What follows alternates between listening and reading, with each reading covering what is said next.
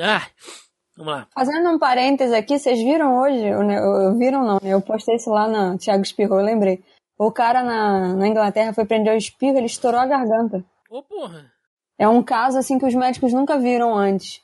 Que ele foi prender o espirro, ele conseguiu estourar, sei lá o que na garganta. Eles falando que não é recomendável as pessoas prenderem espirro por causa ah, né? Pode estourar o tímpano, não sei o que, mas o maluco estourar a garganta? Bom, como é. vocês viram, é, é, pouco esporrento meu espirro, né? Ah, eu espirro direto. E me incomoda pessoas que prendem espirro. Eu falo, para com isso que faz mal. Eu muto o microfone só, mas prender eu não prendo não. Melissa é aquela, vai ficar aquela velha, né? Não toma banho depois de comer. Eu sou a Dona Enésia, sabe aquele quadrinho daquela velha que tem só aquela velha? Isso explica muita coisa. Bota o pé no chão frio que vai pegar resfriado. Só que ela para com essa porra, pula logo na piscina. Só que ela é Dona Enésia com menos de 40 anos, né? Então você imagina quando chegar lá.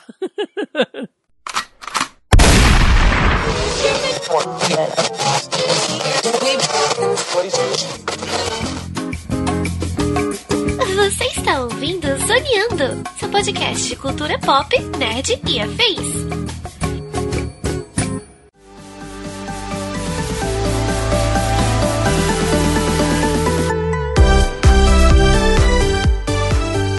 E começa mais um Zoneando Podcast, o seu podcast sobre cultura pop, nerd e afins, meus amigos. E aqui, hosteando este programa, fazendo a lista só de filme top, Rogerinho, estou eu, Thiago Almeida.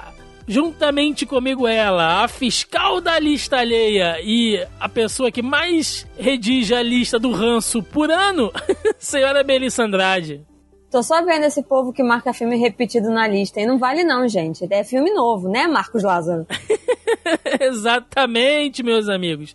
E aí, meu povo, como é que vocês estão? Voltamos aí de um, de um pequeno recesso, né, do finalzinho de dezembro. Passamos aí as festas de fim de ano e agora entramos aí já no, na reta final de janeiro retornando. Joaquim tá bêbado ainda, por isso que tá difícil aqui. Joaquim está completamente embriagado, por isso que ele não tá aqui, mas participou do podcast. e aí, Mel, curtiu o fim de ano? Tudo bem com você? Cara, foi tranquilo. Foi. Eu, eu cheguei à conclusão de que, tipo, festa é muito bom e tal, mas às vezes ficar em casa também faz, faz parte da, da coisa. Eu tô velho, eu faço festa e fico em casa. Não, isso, ou faz festa em casa. Não, Vejo filme, né? enche o rabo de comida e vou dormir. É isso aí. Nossa, eu comi muito final de ano. Pois é, meus amigos, estamos aqui então neste primeiro zoneando do ano, que na verdade, né, acho que, acho que vale a pena contar, né, meu, o que, que aconteceu. É, então, a gente já começou o ano bem. A gente gravou, né, um outro programa que eu a gente não vai nem revelar aqui qual foi, porque acho que vale a pena regravar, né, a gente pensou, não, vamos começar né, a gravar alguns programas aqui com antecedência para a gente ter aquele tempo de respiro, né, ter aquele tempo legal, para a gente poder ir editando com calma. Só que o primeiro programa mesmo do ano que a gente gravou deu pau no áudio, o backup do Joaquim ficou uma merda e a Melissa não conseguiu gravar. Ou seja, já começamos o ano perdendo o primeiro episódio. Isso diz muita coisa sobre a gente, né? Começamos com os dois pés direitos na jaca. é, mas se não fosse assim, né? Não, não seríamos nozes. Mas mesmo assim, nada está perdido. No tema dessa semana, a gente fez aí uma lista top 10 melhores filmes de 2017. Aí a gente pegou tudo que a gente assistiu no ano passado, a gente fez um listão aqui individual, fizemos uma conta matemática mística aqui e definimos o top 10 filmes, né, os melhores filmes de 2017 aqui pelo Zoneando Podcast. Também fez isso em, dois, em 2017 e 2016. Então, tipo, é um programinha padrão que a gente está conseguindo manter por enquanto. Sim, sim, sim. Ó, e de certa maneira foi até bom, né, ter dado esse esse chabu aí, né? A gente está tendo que, que, regravar essa introdução aqui, porque teve filme que a gente colocou no top 10 que tá no Oscar, hein? Né? Tá então, eu queria só dizer que eu sei que a gente já tá gravando isso depois, mas eu tenho coisas salvas aí na posteridade que eu acertei sete dos nove indicados a melhor filme. Isso aí, Melissa Andrade, a mística. então é isso, pessoal. Espero que vocês curtam aí. Sejam bem-vindos. Muito obrigado por estarem conosco aí em mais um ano. Espero que 2018 seja muito bom, seja muito feliz para todo mundo aqui. Obrigado a todos os membros lá do, do grupo, né? Do nosso grupelho no Facebook. Galera sempre presente comentando. E é isso. Sem mais delongas, vamos ao cast.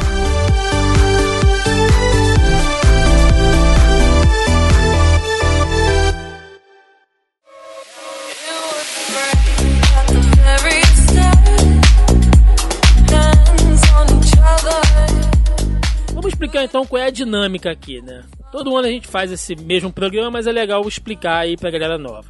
A gente faz uma lista, cada participante individualmente faz a sua lista, né, com os seus tops 10 filmes mais queridos, né, que mais gostaram aí do ano de 2017. Tem uma ordem, né, crescente de 1 ao 10, só sendo que as notas né, são inversamente proporcionais aí, colocando dessa maneira. Ou seja, o número 1 da lista vale 10 pontos, o número 2 vale 9 pontos, né, e assim sucessivamente. E eu cruzo os dados, né, pegando é, os filmes que apareceram em mais de uma lista, somo os pontos e no final a gente tem aí o top 10 do podcast. Então a gente tem a lista individual, né? a gente tem o top aqui individual de cada um de nós e temos o top aí do programa. Sendo que eu também coloquei lá no nosso grupelho do Facebook, se você ainda não está participando, é o primeiro link aí na postagem do podcast. Entra lá que, eu, que a gente sempre comenta é, antes dos programas, né? a gente sempre faz a nossa pré-pauta por lá. E eu pedi pra galera fazer o seu top 3 filmes, só pra gente sentir mais ou menos se os que ficaram no nosso topo aqui batem aí com a opinião da maioria da galera. Mas isso a gente comenta mais lá no final, beleza? Vamos lá então, vamos seguir? Obviamente que alguns filmes aqui empataram numa mesma posição, né? Começando aqui do décimo lugar, nós tivemos dois filmes empatados aqui em décimo lugar, né, em último lugar da nossa lista, que foi Doentes de Amor, que ele está na nona colocação da lista da Mel, e Blade Runner, né, 2049, que também está na nona colocação do Joaquim. Mel, por que, que Doentes de Amor aí entra na sua lista em nono lugar?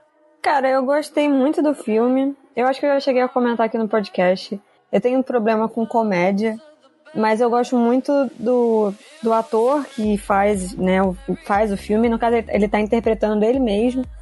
E é muito interessante porque é uma comédia romântica que é meio fora do padrão, porque não é ele, é, não mostra a evolução. Tem, né, a, a, ele com a namorada que viria a ser a futura esposa, mas é, o filme é mais ele com os pais, porque a garota entra em coma ela pega uma doença louca que ninguém sabe.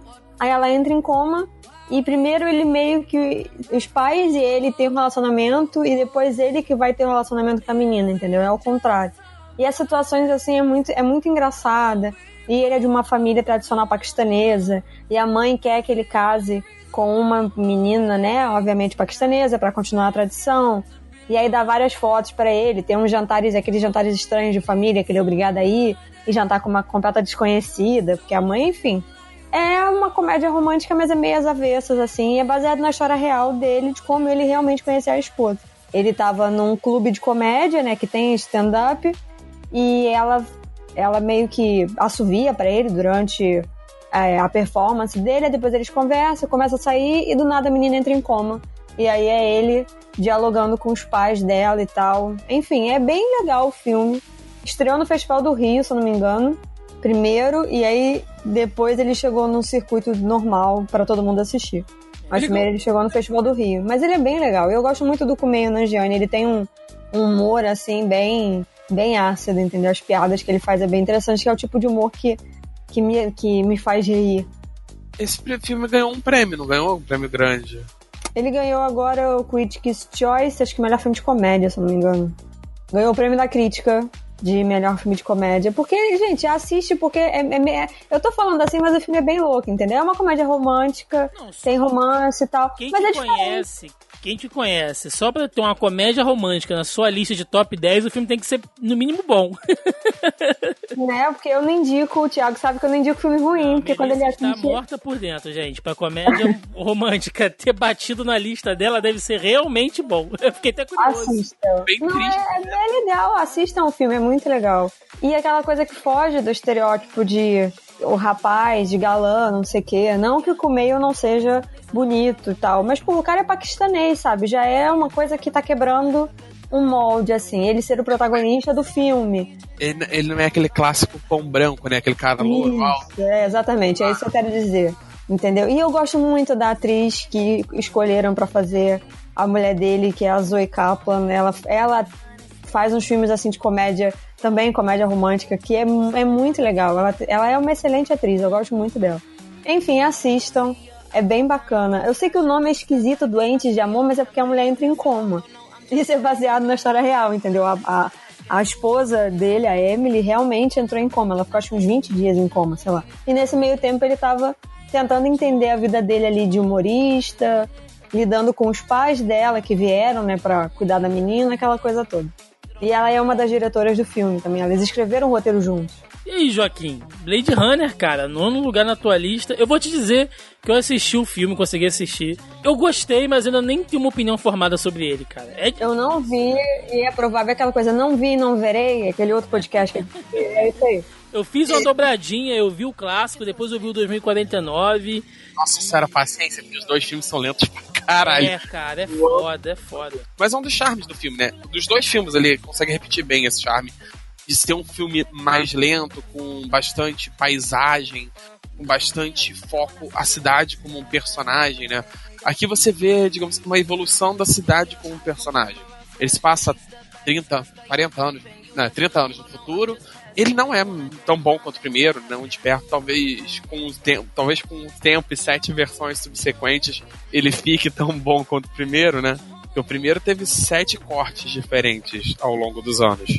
Cara, eu acho qualquer um muito chato. Desculpa pra quem gosta, mas esse ritmo de. Assim, eu não tô falando que o filme é ruim, tá? Mas pra mim, meu gosto, esses filmes muito lentos, isso me dá muito nos nervos. Não, não consigo. Não, ele. Mas ele, é uma, ele tem uma pegada bem clássica de, de ficção científica. Eu não consigo indicar esse filme pra todo mundo. Ele é um filme pra quem gosta de ficção científica. Ele tem bastante daquela discussão do primeiro ainda sobre o que nos faz humanos, o que. quem somos, quem nós somos de verdade. Se as máquinas não, não teriam se tornado mais humanas do que nós. E ele responde algumas perguntas, né, que ficaram vagas ali no primeiro filme. Como uma continuação, ele é bem competente, né? Cara, eu não faço ideia. Eu sei que esse filme. A única coisa que eu sei é que esse filme flopou. E eu não consigo entender, sinceramente, eu não consigo entender, porque muita gente gosta, é um filme cultuado. Deveria ser o contrário. E aí, será que volta naquilo que a gente falou uma vez, do lance da memória afetiva?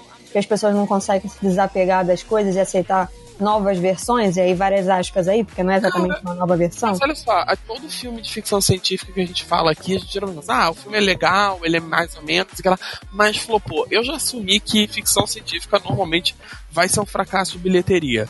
Tirando raríssimas exceções, vai ser um fracasso de bilheteria, porque é um filme que exige.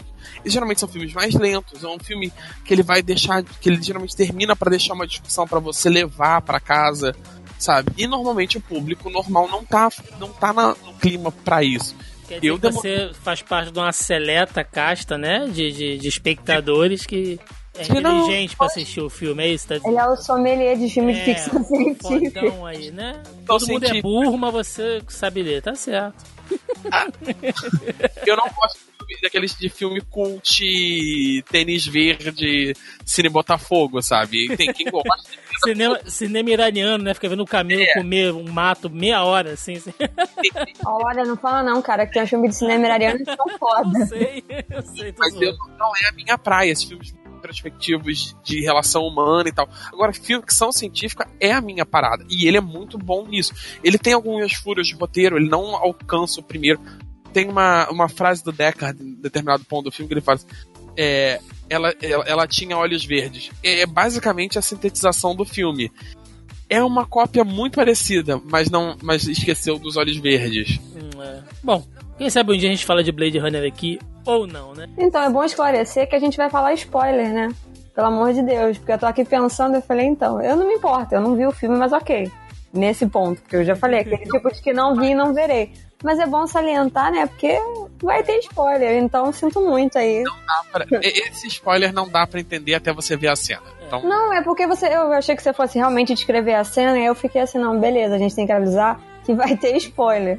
Seguindo aqui, então, em nono lugar, sozinho aqui, escalando a sua colocação, temos o Homem-Aranha de volta ao lar, porque ele ficou aí sozinho em, no, em oitavo lugar da lista da Melissa. Nossa, Mel, de todos os filmes aí, top 10, vale? Tô achando que isso aí é puxar sardinha pro Tom Holland, hein? Não, é porque eu fiz a minha lista de filmes geek, né? Mundo nerd. E eu fiz a minha lista normal de outros filmes, né? Drama, ação e tal. E aí eu calculei ele dentro dos filmes de super-heróis, que é o nicho em que ele se encaixa. E aí, como usar as outras duas opções que para substituir nesse caso, né? Seria ou Liga da Justiça, que pss, não ia entrar mesmo. Olha aí, ó. e Thor. E aí eu fiquei entre ele e o Thor e eu comecei a analisar na minha cabeça os dois filmes. Aí eu falei, não, eu realmente, aí eu tirei Thor porque eu me diverti, eu gostei mais de Homem-Aranha, né? De volta ao lar, vamos falar assim, porque se falar Homem-Aranha vai ter que ficar de Homem-Aranha de volta ao lar, né? Muita saliva. Então, só de volta ao lar vocês entendem. E assim, eu ainda não tive a oportunidade de rever o filme, porque eu tô querendo comprar a caralha do Blu-ray, mas a Sony não coopera com a minha pessoa, eles não abaixam o valor desse negócio ainda. E esse eu não tô afim de pegar na locadora do Jack Sparrow, entendeu? Eu quero comprar o Blu-ray. Mas eu quero ver. Eu sei que o filme tem erros, eu escrevi isso na crítica. Tem vários erros de tem uns cortes muito bruscos entre as cenas. Ah, eu acho que o filme funciona tão direitinho, cara. Pro, de, de tudo não, que foi sim, feito do Homem-Aranha, né? Como, acho que a galera se apega a umas paradas, assim, nossa. Não, não é, não é ser pit pive, não, sabe? Ficar implicando com as coisas. Não é porque eu quero dizer que o filme é perfeito, então. O filme é bom, a gente fez um podcast aqui extenso sobre. Eu gostei do filme. Não é um filme perfeito, longe disso, mas a gente chegou àquela conclusão de que nenhum deles vai ser, né? Então, por favor, vamos deixar esta. tirar esse bloquinho de lado. Mas assim, mas. A lista original, só que aí, conforme foi colocando outras coisas, ele foi caindo. É, isso acontece, gente. É ok, entendeu? Mas assim, eu gostei muito porque é aquela coisa que a gente já falou, né? Trouxe de volta o Peter adolescente. Por mais que eu adore o Andrew Garfield de paixão e meus pais me sacaneiam porque eles não aguentam também na cabeça dele.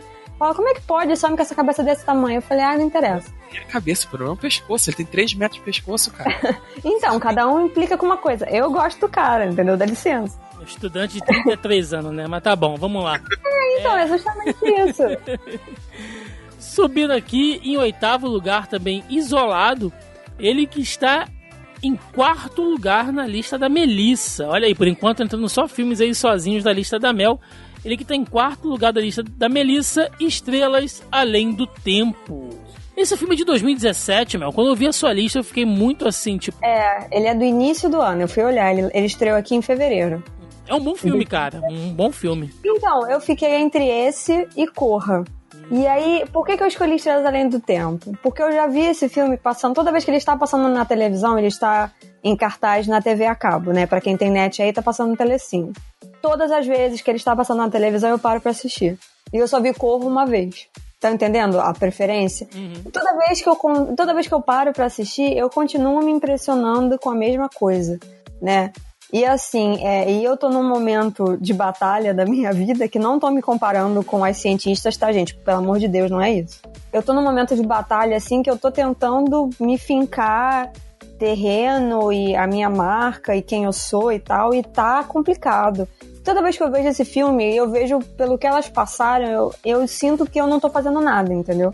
Que a mim. Muito significativo. Ele é um filme que ele passa uma mensagem muito forte e sem ser pedante, né? O, é, não, é aquela coisa forçada, tipo, não, ah, olha como é eu sofri porque eu sou negra, porque eu sou mulher. É, exatamente. Né? Ele é muito inteligente porque ele faz uma coisa de uma maneira muito eficaz, que é falar do racismo sem falar do racismo.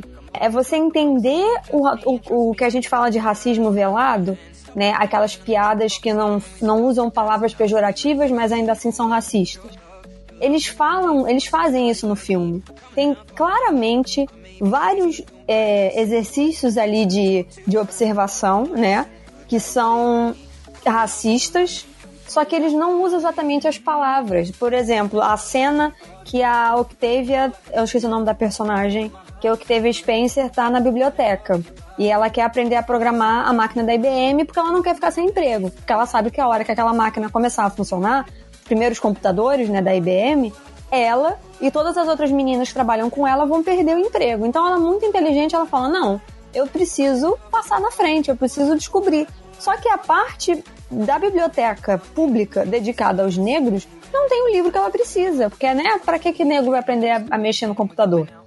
Pelo menos era o raciocínio da galera na época. E aí ela vai e pega o livro. Entendeu? Ela pega e ela fala pros filhos: eu roubei porque eu pago impostos, e se eu pago impostos, eu tenho direito a isso. Nunca deixem que ninguém rebaixe vocês pela inteligência. Ela faz um discurso assim fantástico pros dois garotos. Isso é um ponto. A menina, a mulher da biblioteca, bibliotecária, vira pra ela e fala: Por que, que você tá aqui? Que não sei o quê. Quer dizer, sabe? É uma mulher bem apessoada, ela é educada, ela é inteligente, mas o racismo tá entranhado ali na bibliotecária. Por que, que você tá numa sessão que não lhe diz respeito? O discurso da Kirsten Dunst com ela no banheiro, que ela vira e fala: Ah, eu queria dizer que eu não tenho nada contra a sua gente. E aí o que teve a vira pra ela e fala assim: Eu acredito que você acredita nisso. É muito inteligente o filme inteiro. Assim, eu sou nula em matemática, né? Ainda bem que eles não entram muito nesse critério. Mas eu já perdi a conta de quantas vezes eu vi esse filme. E a trilha sonora do Pharrell Williams dá um toque assim a mais, que é ótima. Tudo bem que tem o Kevin Costner ali de branco Salvador em alguns momentos, mas a gente ignora esse pedaço. O filme, vamos ignorar, né? Não, eu já falei, filmes não são perfeitos e a gente entende, mas eu tive que colocar porque, nossa, toda vez que tá passando eu tô assistindo e é muito bom. E quem não assistiu, assista. E não faça igual um certo youtuber que falou que ele não sentiu nada porque ele não é mulher, ele não é negra, né? Pelo amor de Deus, gente, sejam mais do que esse tipo de gente que fala essas coisas. Bom, então, seguindo aqui agora na sétima posição, ele que apareceu agora aqui, sim, né? Nas, nas três listas que nós fizemos, né? Individualmente, ele está em décimo lugar na lista da Melissa, em oitavo lugar na lista do Joaquim e sétimo lugar da minha lista, John Wick 2. Filmaço de ação, né, cara? A franquia tá acertando pra caramba. Meu Esse... primeiro crush pra vida, né? citando filme de ação direito, né, cara? Ele, ele, ele não só faz um bom filme de brucutu, como a gente falou, como ele não não faz um filme de brucutu nos 80, ele faz uma coisa nova e boa, sabe? E ele tá no mesmo. E é uma continuação que tá no nível do, da primeira, sabe? E ele vai expandindo o universo, né? Porque agora a gente sabe que tem ali a questão da, da, da sociedade, né? De assassinos que, que, que existem por trás, as famílias, né? Tem toda uma cultura. Vai sair quadrinho, vai sair história em quadrinho. É, cara, ele expande de uma maneira. John Wick 2, ele tem que dar aula lá pro Kingsman 2, né? Como você continuar bem. Porra, né? Que merda que foi aquilo, cara. É Não você... John Wick, tá, gente? Kingsman 2. Como é que você pode fazer mais? Porque John Wick é isso, ele aumenta exponencialmente tudo. As cenas de ação, a violência, até o tempo de filme eu acho que é um pouco maior, mas como ele aumenta tudo de forma igual, então ele cresce, né? Ele não, não fica aquela coisa distoante, assim. É um bom filme de ação pra caramba. Quero rever. Cara, e tem várias línguas queimadas aí de todo mundo que reclamou do Keanu Reeves nessa vida. E aí agora fica pagando pau pra John Wick. O Deus do cinema tá vendo, tá? Vocês fazendo essas merdas. Olha só, eu, eu, eu, conheço John Wick desde John Menemone, cara. Eu sei que ele atuava mal, mas eu gosto do cara há 200 anos. Ele cara, faz... o meu crush é velocidade máxima. Você tem noção disso? É o primeiro. Caraca. Por isso que eu tô falando, é o meu primeiro crush. Quando eu tô falando, eu tinha 11, 11 ou 12 anos, sei lá. Não vou lembrar agora, mas é por aí. Tô falando, é meu primeiro crush da vida é velocidade máxima.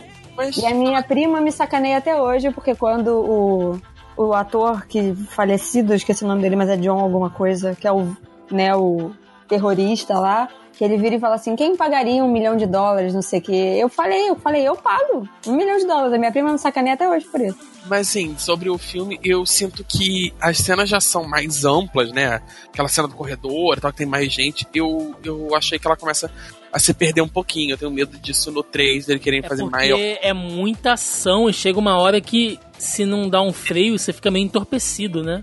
Realmente. Ah, Mas aí, em compensação, as cenas menores, né? A cena do metrô e tal, são contra menos pessoas, elas são muito frenéticas, assim. Ela é quase em close, ela é quase em corte. Porque eles estão transformando o, o Keanu Reeves num soldado no Capitão América, né, cara? Sim. Então, se ele continuar treinando desse jeito, porra, ele já é um CEO. E o Keanu Reeves, ele faz uma cara de fudido, cara. Que é a parada assim. Quando ele tá muito cansado, né? tá- ele fica jogado no chão, assim. Ele faz uma cara de fudido que tu É o sofre. Sad Keanu. É o Sad Keanu. Ele Nossa, consegue cara. sentir a dor dele, né, cara? Tu sente. Ele, Só que eu consigo ele... acreditar que esse maluco tem 50 anos. É ou foda, 51. né? Eu, Ele já fez 51, cara. eu com 30 e E, de pouco já novo, tô mais E a arrasado. gente aqui tá mais fudido do que ele. O cachorro da Melissa tá melhor que a gente aqui, cara. O cachorro, meu cara, meu cachorro tem 16 anos e todos os exames dele estão ótimos. Os meus, se eu fizer, minha que ele coça lá na casa do caralho. tá vendo? Falando em cachorro, aquela cena dele no final, ele andando com o cachorro no parque, cara. Aquela cena é muito boa. Você fica, tipo, ao mesmo tempo triste, ao mesmo tempo, porra, preocupado. E numa tensão. E é uma cena só dele andando. E, tá um- e você tá numa tensão do caralho por conta de tudo ali. Não, e a música começa a acelerar junto com os passos dele, né? Bem foda. Bom, a gente tem mais filmes aqui na sétima colocação. Um que só apareceu na lista da Melissa e eu também De consegui novo, cara. É, porque ele está lá na terceira colocação, está no terceiro lugar da sua lista, Melissa, que é Dunkirk. Dunkirk, Dunkirk, Dunkerque, como diz meu pai. Fica brigando comigo que eu tô falando francês errado. que é o filme, o último filme aí de- da, da Segunda Guerra aí do Nolan. Você colocou ele na lista, eu assisti esse filme já aí recentemente. Ele é um filme, como é que eu posso dizer? Eu gostei dele, eu não sei se é porque eu esperava outra coisa. Como sempre, os caras vendem um filme errado, né? Apesar de eu, de eu saber qual é a história, que não é uma, uma história glamourosa, né? Porque fala sobre fuga, fala sobre derrota, né? De um certo ponto de vista. Mas eu não sei, eu, eu não sei se aquela narrativa de vai e vem do Nolan se funciona no filme de guerra, sabe? Mas ele. Mas sabe o que, que eu mas achei gostei, assim eu no gostei. geral? Eu acho que esse tipo de filme, e e eu lamento muito, tá? É o estilo de- desse, do filme, né? A, a opção que o Nolan fez. Esse é o tipo de filme que, infelizmente, ele só funciona no cinema. Ele só funciona no cinema. Ele foi feito inteiramente pra você assistir ele no cinema. E aí, por que, que eu tô falando isso? Porque o filme foi feito inteiramente em IMAX, som e imagem. E ele tem uma imersão no cinema que em casa, você assistindo, e eu revi com meu pai, não tem o mesmo impacto. Eu não senti a mesma coisa que eu sentia assistindo aquilo no cinema. É, bem, eu imagino que seja diferente. Mas E aí, ainda as assim- pessoas que meio que, que reclamam, eu meio que entendo, tá perdendo essa experiência. Porque esse é o tipo de filme que você tem que ver no cinema. Tipo não Mad é querer- Max. Tipo Mad Max. Se você vê Mad exatamente. Quem viu Mad Max no cinema sabe que é, é outra parada, entendeu? É outra coisa. não tem o mesmo apelo, sabe? A mesma experiência. Porque quando você tá vendo aquilo no cinema, por mais que tenha essa linha cronológica não linear, né? Que ele vai e volta nos eventos, né? Pra depois montar direitinho, quebra-cabeça. Depois, quando você começa a entender o que, que ele tá fazendo ali, você fica, caralho, sabe? Que foda, porque é muito bem montado. A princípio parece uma bagunça do caralho, né? Tipo, quem são essas pessoas voando? É, o que, que são essas pessoas no barco? O que, que é essa galera na praia? é muito louco. São quatro ou cinco pontos de, de narração diferentes. E aí, depois que aquilo começa a se alinhar e a fazer sentido, né? Encaixar, você fica, porra, é muito bem feito. Mas é uma experiência que só quem tá no cinema, que tá vivendo aquilo, com aquele som, aquela, aquela imagem, né? Você se desliga, você, você esquece que você tá dentro num cinema. É impressionante. E você sai assim, sabe, meio que anestesiado, mas não porque é ruim. Porque você fica assim, caralho, o que, que foi que eu assisti? É muito, o impacto é muito. Tem erros históricos, óbvio, entendeu? Não, não estou falando que o filme é perfeito. Mas a experiência que ele passa é muito perfeita, é muito boa quando você assiste. Por isso tá no meu terceiro lugar, assim. Um, porque eu gosto muito de filme de guerra, principalmente com a temática de Segunda Guerra Mundial. Né? É, um, é um tema, assim, que. Acho que eu já cheguei a comentar isso, que é um- me interessa bastante. Eu gosto de filme de guerra. E eu fiquei assim, sabe? Mas eu fiquei muito triste quando eu assisti em casa. Eu acho que não, nem se você tiver um projetor e colocar essa porra na parede, na parede inteira, vai fazer. Vai ter uma mesma. Vai ter a mesma percepção, assim, entendeu? É diferente. Mas de qualquer maneira, assistam. Porque ele é muito bem feito. A maneira que ele se monta. É muito bem É dirigido, muito- as cenas de combate É, é muito- aéreo. Nolan sabe fazer, o filho da puta sabe fazer, cara. E quase não tem fala, tá, gente? É isso mesmo. É para você sentir a experiência. Eu vi gente reclamando que, ah, não tem diálogo, não sei o quê. Tipo, pelo amor de Deus, sabe, burro, dá zero para ele. Alguns filmes é só a cena, você tem que prestar atenção, porque você tá vivendo a experiência junto com as pessoas. E aí, eu, na época, eu fiquei tão empolgada que eu fui ler depoimento dos veteranos, né? É, soldados britânicos que sobreviveram, né, foram resgatados e foram convidados para assistir o filme na época. Porque, assim, nada melhor do que as pessoas que viveram aquilo para falar sobre o filme, né? A gente é nada perto deles. E os caras falando que, porra, eles sentiram o impacto, sabe? Que parecia que eles estavam de novo na praia. Parecia que eles estavam ali. Teve um cara, o cara acho que tinha 102 anos, sei lá. O maluco só fazia chorar. Tem as entrevistas na internet, se vocês quiserem procurar, vocês acham, são dos jornais das mídias britânicas, vocês conseguem achar fácil isso. Todos esses depoimentos desses veteranos. É incrível os caras falando, sabe? E aí você vê que realmente o, a, o propósito de Dunkirk, como diz meu pai, é você viver a experiência daquela galera, daquelas 300 mil cabeças presas na praia, naquela praia na França, Esperando tentando morrer. voltar pra casa. Esperando a morte, Esperando pra literalmente. E, e tava ali, não tinha, não tinha onde você correr pra se esconder. Você tava em, a céu aberto. É tenso, é tenso. É um ótimo filme, gente. Assistam sim que vale a pena. E o último aqui na minha lista, né? Que esse sim tá aqui na. Eu coloquei ele na terceira colocação. E por isso. E só eu coloquei ele na lista. Então por isso ele, por isso ele está lá na sétima do geral. Que é Mãe, do Darren Aronofsky. Eu fiquei surpreso que nenhum de vocês colocou Mãe na lista de vocês. Vocês não gostaram, não compraram? Eu não vi.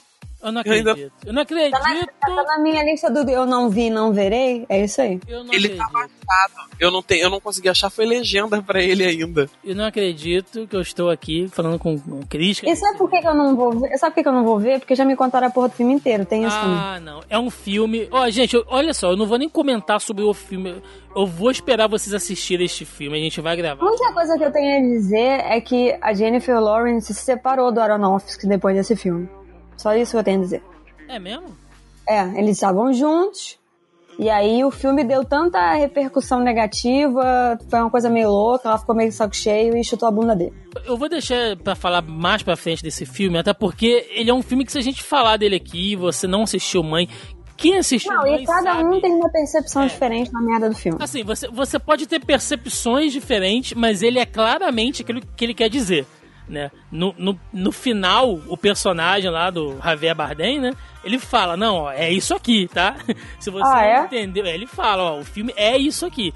Você pode colocar ali percepções diferentes, camadas, mas ele fala exatamente, o filme fala sobre isso. Então, eu não posso nem, nem dizer aqui, cara, mas é um filme que você tem que ir não, não assista crítica. Confia, gente, confia. Olha só, estamos falando de um filme dirigido pelo Aronofsky, estrelando Jennifer Lawrence, Javier Bardem, então, Michelle Pfeiffer. Michelle Pfeiffer. Esqueço o nome daquele coroa, eu gosto dele pra caramba. Brad Harris. Ed Harris. Então, assim, puta elenco, puta diretor.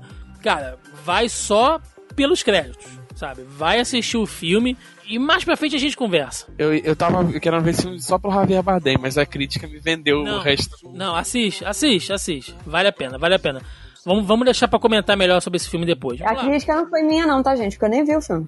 Vamos lá, seguindo aqui, temos dois filmes empatados aí na sexta colocação. Ele que está em segundo lugar na lista da Melissa Andrade, o rei do show aí com o Hugh Jackman. Esse filme, Cara, ele, ele conta como 2017 ou ele entrou agora em 2018 mesmo? Não, ele estreou dia 25 de dezembro. Olha, Natal. É. Rio de Janeiro. Eu nem, nem preocupei. Só estou ouvindo Não. boas críticas sobre esse filme. Tô até curioso pra ver, apesar do meu, né, minha rejeição pra ver musicais, mas a galera tá falando tão então. bem, cara, tão bem. Obviamente eles dão uma romantizada foda na vida do cara, né, que criou o show business aí, que é o P.T. Barnum. Mas, gente, é o Hugh Jackman. E ele levou 11 anos pra fazer esse filme. O maluco tava se recuperando de um câncer no nariz, como a gente sabe, quando ele veio pra cá pro Brasil pra promover Logan, ele tava lá com o curativo dele. Ele cantou, é, chamaram alguém pra dublar, né, ele lá na, na- no dia que eles foram apresentar lá pros executivos da Fox e tal. É, e aí ele falou que ele não podia cantar, porque ele tinha acabado de fazer a cirurgia, ele tava com os pontos ainda. Só que ele se empolgou tanto que ele cantou, a parada estourou, ele teve que correr pro médico, enfim. Ele se dedicou ao filme, sabe? Se dedicou assim de corpo e alma. O filme ganhou um prêmio de, de melhor canção agora no Golden Globes. Essa música, toda vez que eu ouço, eu choro, é uma tristeza, porque todo mundo que ouve se, se identifica com a música. E é, é, assim, quem gosta de musical vai gostar muito. E é, é um teatro no cinema, basicamente. Para quem gosta de circo também, é o início é, do circo ali. Não tem animais, tá, gente? Os animais são todos digitais. Ainda que, né, ainda bem que o circo acabou com essa graça, mas enfim, começou aí. Não, mas todos os animais no filme são digitais, não tem, não tem essa, essa, essa graça toda. Mas é muito interessante. É muito. Muita gente fica com, a, a visão, com a visão do Hugh Jackman Wolverine, né? E esquece que ele é um cara que veio da Broadway, né? Ele é ali raiz, né? Musical, cara, ele fez o Gaston. Ele fez o Gaston. Tem, já, já falei isso N vezes. Mas tem um vídeo, eu tenho esse vídeo lá no site postado, que é ele o Taron Egerton, na época eles estavam promovendo aquele filme falando das Olimpíadas de Inverno, que eu não vou lembrar agora o nome. E o Luke... Gaston, é, é muito bom. É, e o Luke Evans, que faz o Gaston no live action da Bela Fera, e eles cantam a música da taverna do Gaston com um pinte, um pint de cerveja, sabe? É muito legal o vídeo. E, e ele lembrando, e ele gosta de musical, e ele falou que o sonho dele é ter um, um, disco, um negócio quadrado com um disco de platina, alguma coisa. E que ele sempre queria um musical, ele sempre quis fazer um musical. E aí, quando apareceu essa oportunidade, né, de transformar, né, romantizar a vida desse cara, que se você for procurar saber, não procurem saber, porque eu fiz isso, acabar com a magia da coisa. Ele, cara, é muito interessante. O filme, eu tô querendo assistir de novo, mas no cinema, e me empolgar e cantar igual a louca porque é muito legal. Acho que eu já perdi a conta. Ele participou da, da produção do filme, Mel? Porque sim, ele já fez sim. outros musicais, né? Ele, ele participou, ele, ele, participou da produção do filme. Ah, tá, entendi. Fazer o sentido literal, né, que você tá dizendo. Sim, sim, ele tava ali, ele promoveu a parada, ele escolheu os outros atores. E o mais engraçado ele falando que quando ele escolheu, quando a, a Fox escalou a Zendaya, ele não conhecia. E ele falou, gente, desculpa, eu sou um idiota, eu não sabia quem era a Zendaya. E ele falou que a filha dele brigou com ele. Isso é possível. Como você não sabe quem é a Zendaya, não sei o quê? E ele falou que ele ficou impressionado. E enfim, assistam o filme, gente. É muito. Eu adoro musical.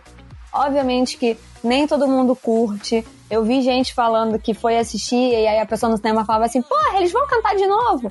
Caralho, vão, vai ter cantar ali o tempo inteiro, porra, é um musical. É um musical, filha da puta, as pessoas cantam. sabe que, não, sabe o que eu fico indignada? Esses filha da puta cresceu com Disney, que a qualquer virada de árvore, a porra do cachorro, do gato, do leão, tava cantando.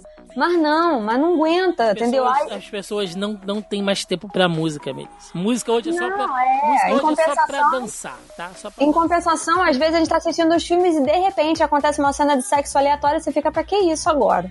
Mas ninguém reclama de cena de sexo em filme, né? Mas vai reclamar do, do cara cantando. Vamos lá. o problema é, pra que foi ver um musical, né, velho? Eu entendo que nem todo. Não, foi ver no escuro a parada? É, é, é, mas, porra, pra que, que você vai ver um musical se você não quer ver eu personagem? Vou ver, eu vou ver esse filme aqui que o Wolverine canta. Eu vou ver esse filme aqui. Gente, de novo, tem música o tempo inteiro. Eu não tô sacaneando vocês, não. Tem diálogo, obviamente. Tem conversas. Mas, sei lá, cara, o filme deve ter o quê? Uma hora, quase duas horas. Tem 12 músicas. Divide aí as músicas. Vocês vão ver quanto tempo de diálogo tem no filme. Mas é muito bom porque as músicas fazem parte, as músicas contam a história e evoluem junto com os personagens. Também na sexta colocação, ele que está no sexto lugar da lista da Melissa e no sétimo lugar da lista do Joaquim, Guardiões da Galáxia 2. Não entrou na minha lista, apesar dele ser um bom filme divertido, ainda gosto mais do primeiro filme. Mas esse filme tem. Olha só, eu vou logo avisando que eu vou achar um puta de um absurdo se você colocou Liga da Justiça e não colocou Guardiões da Galáxia.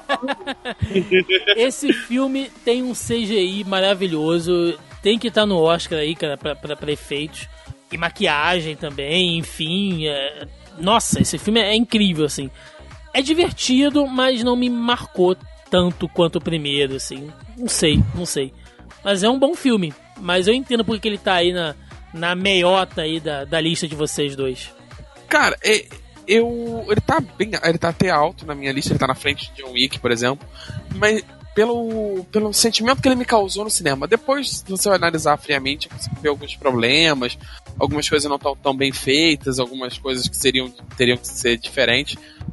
Mas na, lá, no cinema, ele tem um impacto muito bom em você, assim. Ele te consegue te levar, você fica feliz na hora que ele quer que você fique, ele fica triste na hora que você fique, descer aquela lágrima solitária naquele, naquela ceninha final, sabe? Então, assim, ele, ele, ele pode ser meio Fórmula Mar? Pode, claro, mas ele consegue fazer muito bem o que ele se propõe a fazer. E os atores todos estão muito bem no filme, então, assim, ele realmente está num dos melhores filmes do ano para mim. Cara, eu acho incrível a maneira como o James Gunn consegue conectar os roteiros de um filme de um filme no outro de uma maneira muito orgânica. Funciona muito bem. A história é inteiramente casada e é como se não tivesse esse intervalo entre um filme e outro. Eles estão muito bem conectados. A história continua. Se você assistiu o primeiro e você assistiu o segundo, é como se fosse uma coisa só. Isso é muito difícil de fazer, sabe? E, e a gente, e ele não fez os dois roteiros ao mesmo tempo. E a gente sabe disso porque se acompanhar ele nas redes sociais, ele faz questão de colocar quando ele começa a trabalhar nos projetos dele. Ele divulga isso, ele posta foto. E ele não tinha trabalhado, ele tinha uma leve noção do que ele queria fazer em Guardiões 2, né? Depois que ele terminou o primeiro. Então, assim, ter uma leve noção é muito diferente de você ter um roteiro pronto. E eu acho incrível, porque uma das coisas que eu sou frustrada, porque eu já fiz curso de roteiro, é que é difícil pra caralho fazer isso, sabe? Fazer essa ligação, assim, essa, conseguir conectar filmes. Não tô falando nem de personagens e cena. É conseguir fazer essa conexão com o filme inteiro. E aí o volume 2 puxa situações do primeiro filme sabe? E de uma maneira assim que não fique esquisito, não é uma referência, sabe? Não é. Porque realmente é parte importante, tem que estar tá ali. É muito bem feito, cara. E, porra, o, o Kurt Russell, Diego, né? Que vilão foda. Que, que virada jogada ali de repente, que tipo, sabe, o cara é puta, fazendo trocadilho aí, puta egoísta, né? Ele só pensa nele, ele quer expandir ele quer tomar conta da galáxia. É muito bem feito, cara. É, é muito toda, assim, o filme é muito bem bolado. Toda a evolução dos personagens, as adições novas. Infelizmente, né, nossa Mary Poppins morreu, Mary Poppins azul, mas foi muito. É muito bem bolado, é muito bem feito, é muito bem construído, é muito bem amarrado, principalmente. Porque o que mais a gente bate nessa tecla, falando de sequências, e aí você imagina as sequências que vocês quiserem, é conseguir conectar. A gente vai ter um outro filme que tá na minha lista, e eu acho que tá, deve estar tá na lista do Thiago também, mais pra frente. Eu vou voltar nesse assunto, que é você conseguir conectar as histórias de uma maneira que o primeiro, o segundo, o terceiro, o quarto, enfim, eles tenham um, uma constância, entendeu? Eles têm uma ligação ali. Isso é bem difícil. E Guardiões consegue fazer isso muito bem. Volume 2, né? Tanto o primeiro quanto o segundo, mas estamos falando do volume 2. É que acho que eu já vi umas quatro ou cinco vezes esse filme. Tivemos agora três filmes empatados aí na quinta colocação, aí intercalando em algumas listas. Eu vou começar aqui com um que está na minha lista e na lista da Mel. Ele está em sétimo lugar na lista da Melissa e em quinto lugar na minha lista, que é Planeta dos Macacos Guerra. Que filmaço, que final de nova trilogia, né? Nós já gravamos um programa aqui sobre Planeta dos Macacos, nessa né? nova trilogia aí, a, começando lá com a origem, né? Com participação do James Franco, e depois teve o confronto, e aí terminando com o Guerra, que, é, nossa, que, que, que trabalho fantástico foi feito, não só de captação de movimento, mas é, a Mel acabou de falar aí lá do Dunkirk, né? Que é um filme praticamente mudo. Tem cenas aí, minutos a fio, sem falar nada. Planeta do, dos, dos macacos é isso, literalmente, porque os macacos às vezes se comunicam só por sinal ou por olhares, né? É, por, por gestos e tal. E você entende o filme perfeitamente, tudo que tá acontecendo, você consegue sentir tudo que tá ali. Nossa, puta filme de ação geek, é, contemplativo, o que vocês quiserem dizer, cara. Com certeza merece estar no top aí. Pô, era justamente desse que eu tava falando, né? Quando eu falei de roteiro. Isso é uma trilogia muito bem planejada. Porque todos os filmes, eles contam a história do César. que interessa ali não é a epidemia, não são os macacos, é o César. E a gente segue todo o processo dele, desde que ele foi resgatado no, no laboratório, quando ele começa a conviver com James Franco e o pai, e, e, aquela coisa de aprender a falar, que ele é muito inteligente. E aí depois ele vai pro zoológico, ele conhece o Maurice, que é o meu personagem, meu macaco favorito de todos os três filmes. Eu gosto muito do Maurice, né? Que nos dois primeiros ele é interpretado por uma mulher e no último quem faz a captura de imagem é um, é, é um homem. Eu gosto muito dessa construção assim dos personagens, é muito, muito bem feito. E cara, e o Woody Harrison, ele é meio piroca das ideias, né? A gente sabe. E ele tá esse general louco. E tem aquela coisa meio Segunda Guerra, né? Aquela coisa de divisão de raça, né? Os macacos e os humanos. Não tem como não fazer essa conexão aí. Até e aí tem aquele... os próprios macacos também, você sim, tem isso, Sim, né? os próprios humanos também, né? Porque sim. você vê que tá, que tá acontecendo uma evolução. Eles estão perdendo a capacidade de falar. É o que tá acontecendo hoje, né? Só você entrar no Facebook aí você vê que a galera é, tá. Não, o Facebook tem problema de. é, de analfabetismo funcional, é uma outra coisa. Intelectual é um, também, né? É, mas, é, mas é um negócio sério, é uma involução, isso realmente é. acontece. Mas é muito é, foda, cara. Quem... E o filme termina e você fica assim, sabe? Eu fiquei, o filme, eu sabia que em algum momento o César ia perecer, porque, né, o filho da mãe do macaco sofreu, o símio, né? Sofreu o filme inteiro. Ele tá levando tanta porrada e ele tá velho. Os pelos brancos na cara. Isso é muito bem feito.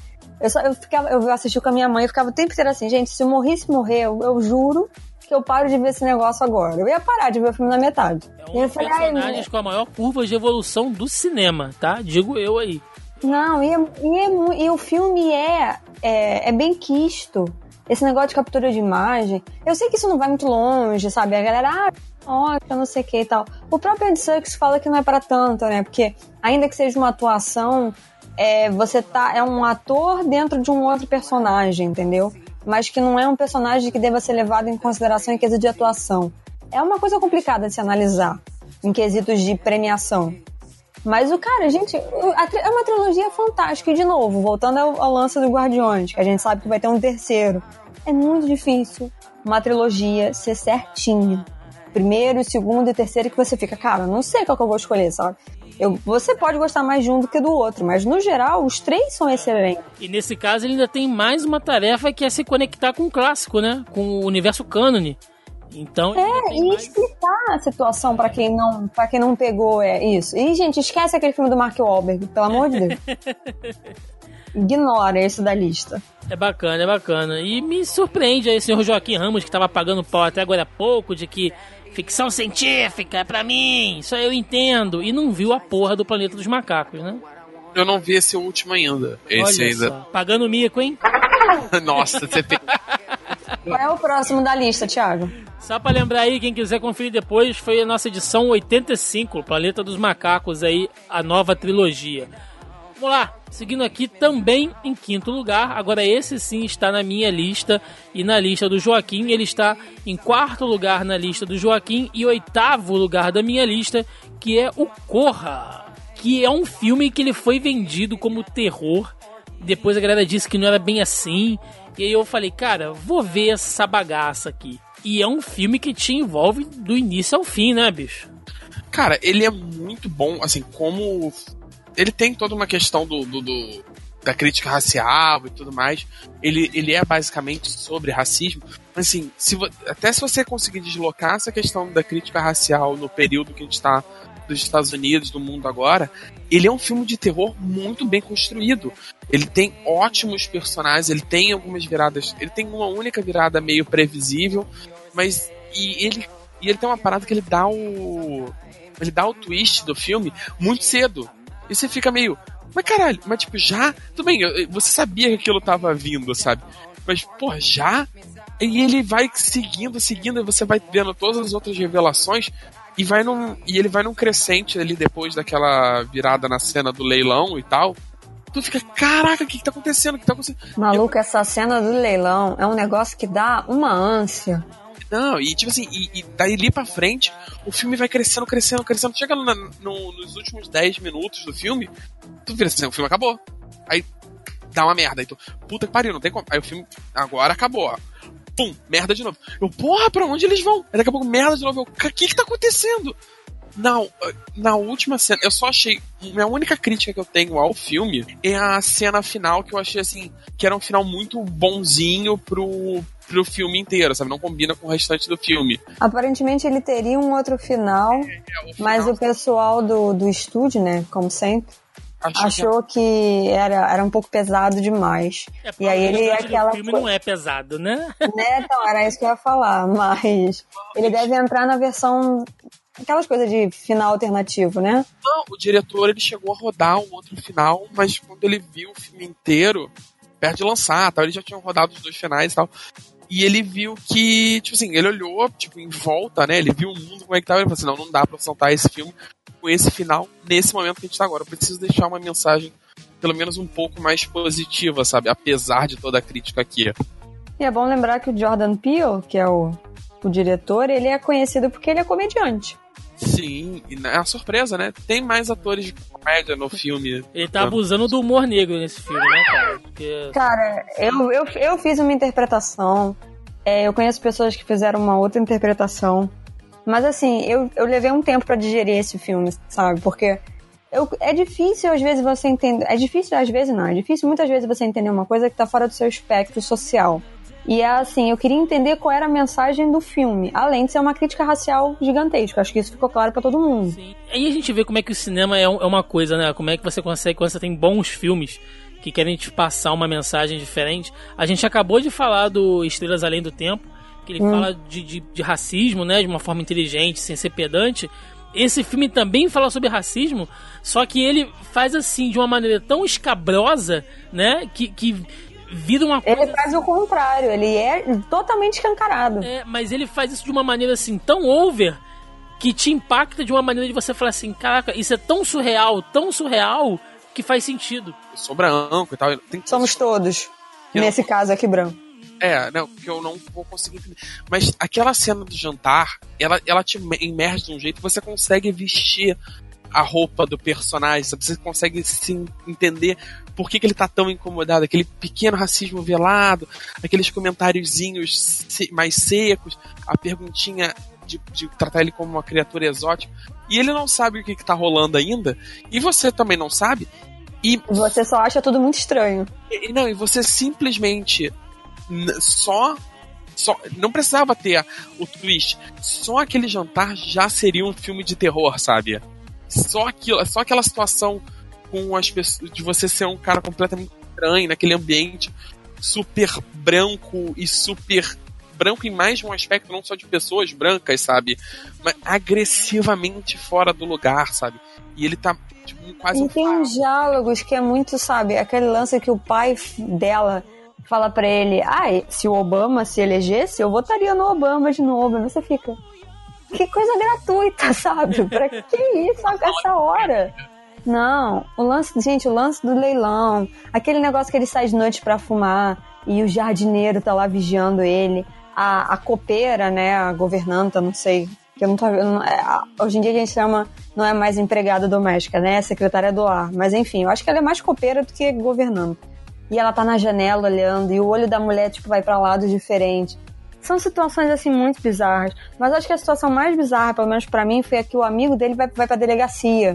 É, E a mulher, e a mulher, a delegada, né? Não sei se ela é delegada, enfim, a oficial de polícia, que também é negra, não acredita nele.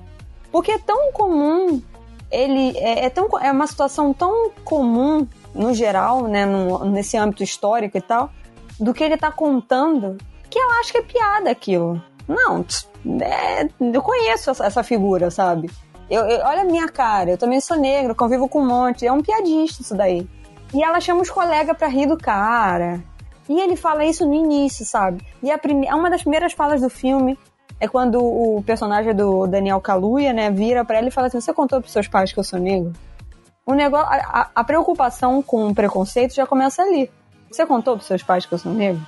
É, e ele fala quase que brincando, né? Mas você vê que ele tá realmente preocupado. é o Ele tá famoso tô preocupado. rindo, mas tô preocupado, né? É, eu tô rindo de nervoso, mas tô rindo. Não, é muito bom, gente. Assistam Corra. Se você ainda não assistiu, corre pra ver, né? Vamos lá. E aqui, fechando a quinta colocação, né? Ele que ficou em terceiro lugar na lista do Joaquim, olha só, veja você. E em nono lugar na minha lista, né? Bingo! Aí que é o filme nacional contando Eu não vi ainda, eu quero mas Bozo. é- Eu tenho um problema sério. Eu, é porque eu assisti It. Olha, gente, eu assisti It. Olha que coisa, eu consegui ver It. Então eu vou ver se eu consigo assistir Bozo agora. Esse tem, mais, esse tem mais tempo de palhaço em tela do que o It, mas É, É, né? É um problema. Eu, gente, eu, eu Eu não fui- gostava do Bozo, mas eu gostava da vovó Mafalda, então vamos ver. que puta filme, né, Joaquim? Não, e tipo assim, eu achei que fosse uma comédia, uma comédia inteligente e parava. Eu fui assistir no, no, no Festival de Cinema Nacional. Digo, festival não, foi aquelas promoções de cinema nacional super barato e tal. Porque eu não consegui ver na época. Porque ele foi muito pouco tempo no cinema. uma sacanagem, que é um filme espetacular. Ele é muito bem feito, bem dirigido. A fotografia é do caralho. Ele te Ele leva tem- pros anos 80 de novo, né? Embarca completamente, assim. Ele tem uma reconstrução histórica muito boa. E tem E um falaram que o Vladimir Beach tá muito bem no papel. Nossa, cara, ele tá. E ele vai da comédia pastelão, que obviamente o palhaço Bozo pede, pra um drama muito sofrido, cara. Pra um drama complexo. Do cara, de um drama de pai, de um drama de um cara lidando com vício de drogas. Show Uma business ali, pressão de televisão, que a gente sabe que rola pra caramba. A, é- a autoimagem, né? Ele se vê muito mais importante do que ele é, e ele não é levado a sério. E, o, e ele e todo o trabalho dele vai pro personagem e não pra ele. E ele tem uma parada assim de, de querer é, honrar o legado da mãe. E tem, ele se sente traído, sente que a mãe foi traída. E todos eles são meio que destruídos por aquele showbiz. Cara tem uma parada, uma neurose muito forte. Ele é muito bom e tem umas cenas que ele tá surtadaço mais pro fim do filme. Que, que o filme vai ficando mais escuro, escuro, escuro. Ele fica muito claustrofóbico, escuro, fechado. Até aquela cena que ele taca a garrafa na televisão. Muito tenso. Ele dá uma virada num. Não, ele Tá taca, ele taca a garrafa, não. Ele dá um soco né, na, na televisão e fode a mão toda. É, Acho que tem essa cena no trailer. Sim, e o filme dá uma virada nesse pedaço e ele deixa de ser aquela comédia que você tá se escangalhando de rir há 20, 15 minutos atrás e tu começa a ficar, tipo, tenso, asfixiado por aquela situação dele. Ele só, tem, ele, só tem um, ele só tem um problema muito grave. Porque, quer dizer, muito grave, né? Pelo menos pra mim foi. Porque ele vai te envolvendo, ele vai te contando a história, né? Aí quando chega ali no. Aí a gente vai pagar, né? De, de, de cinéfilos aqui, amante da sétima arte, né? quando ele chega ali na. na- no, no, no terceiro ato, Ai, meu Deus do céu! quando ele chega no terceiro ato, ele dá uma corrida, meu irmão. O filme vai indo, vai indo numa, numa crescente, numa crescente. Quando chega ali no final, e aí eu me envolvi com droga, e aí eu me curei, tô na igreja, é isso aí, valeu, um abraço, acabou o filme. Ah, porra! Ele tem um salto ali muito grande que é tipo. Ele, o filme acaba quando ele. Digo, o filme acaba quando ele bate o fundo do poço e ele já dá um. um- um- vai pro prólogo, que é quando ele encontra Jesus e se cura e, e, Mas e a você vida não vê isso, né? Você quer ver mais daquilo ali. O filme é bom, cara. Vou pra botar aí, ó. Encontrei Jesus, encontrei Jesus. Eu quero, eu quero, eu quero a versão estendida do bingo aí. ó. Bom, vamos lá então, subindo aqui. Agora aí entrando na quarta colocação. Ele que está no quinto lugar da lista do Joaquim e em sexto lugar na minha lista aí, né? Na, na, na meota das nossas listas. Baby Driver, que é um filme que eu não tava dando nada por ele, vocês falaram dele aqui. O Marcos, com certeza, se tivesse aqui, estaria talvez aí no, no top 5 dele, porque ele falou tão bem desse filme. Assim, vou dar uma chance. E Esse putz, foi um cara, orgasmo audiovisual, né, cara? Cara, eu gostei, eu vi no cinema. Eu gostei, mas eu não. Não, não, não me. Não me fez nada, entendeu? Ao contrário do, do, do Blade Runner que eu defendi que ele é muito inteligente, esse filme não é inteligente. Ele não é pra isso. Se você tá querendo ver um filme com uma grande uma evolução de personagem, uma grande virada, sabe? Não tá, não tem nada disso, sabe? Não tem existencialismo humano, não tem nada disso. Ele é um videoclipe gigante, extremamente bem dirigido, bem dirigido pra caralho esse filme, bicho. Perseguições de carro e troca de tiro A edição dele é muito bem feita. Nossa. Aí ele chega a ser. a- Nossa, tem umas cenas de. Aqueles, aquelas coisas que ele consegue fazer em dois minutos de, de trailer, né? Ele faz isso o filme inteiro, de casar a música com o barulho da metralhadora. É um videoclipe gigantesco. Nossa, é, eu sabia que era isso, foi isso que eu fui ver. E ele explode na tua cara, assim. Tem uma, tem uma cena de troca de tiro que é o. Esqueci o nome do ator lá que faz o, o cara. O... É o Bertal ou é o John Hamm? É o cara branco. Tem dois, o John Bertal ou o John Hamm. É o John Hamm é o maluco do, é o, é o maluco do Madman. Isso, o maluco do Madman. Ele, tá ele e a, e a parceira dele, eles estão atirando com a metralhadora. E aquela cena plasticamente é muito absurda, sabe? E, e tá, tá, tá, tá, tá, bate, pegando na, bate, na, na virada da bateria, sabe? É muito bom. eu vou, eu vou, eu vou no mais simples, cara. A cena inicial dele indo comprar café, que ele vai pela, pela cidade andando e tocando a música, ele vai fazendo aquela coisa meio. É, é, é como se ele, se ele vivesse dentro de um musical. Porque ele vai interagindo com as pessoas na rua, só que é um musical que ninguém sabe. As pessoas estão vivendo a vida delas. Não, sabe o que, que eu acho mais engraçado? É muito Pessoas foda. que não gostam de musical gostaram desse filme. E isso, muito, muito tecnicamente, se encaixa no musical, porque ele tem música o tempo inteiro. A única diferença é que ele não canta. É, eu acho que o mal das pessoas é que eles não aceitam que o personagem cante. Não já de novo, esses filha da puta cresceram com Disney, isso é um absurdo. é, um, é, um, é um puta filme, beleza, a história dele é cretina, mas, bicho, é um filme pra tu curtir tecnicamente, entendeu? Maneira plástica ali, é puta filmaço, sabe? Vale a pena ver sim. Baby Driver aí para quem quiser conferir. E subindo aqui na nossa terceira colocação, pam pam pam, estamos chegando ao nosso top 3.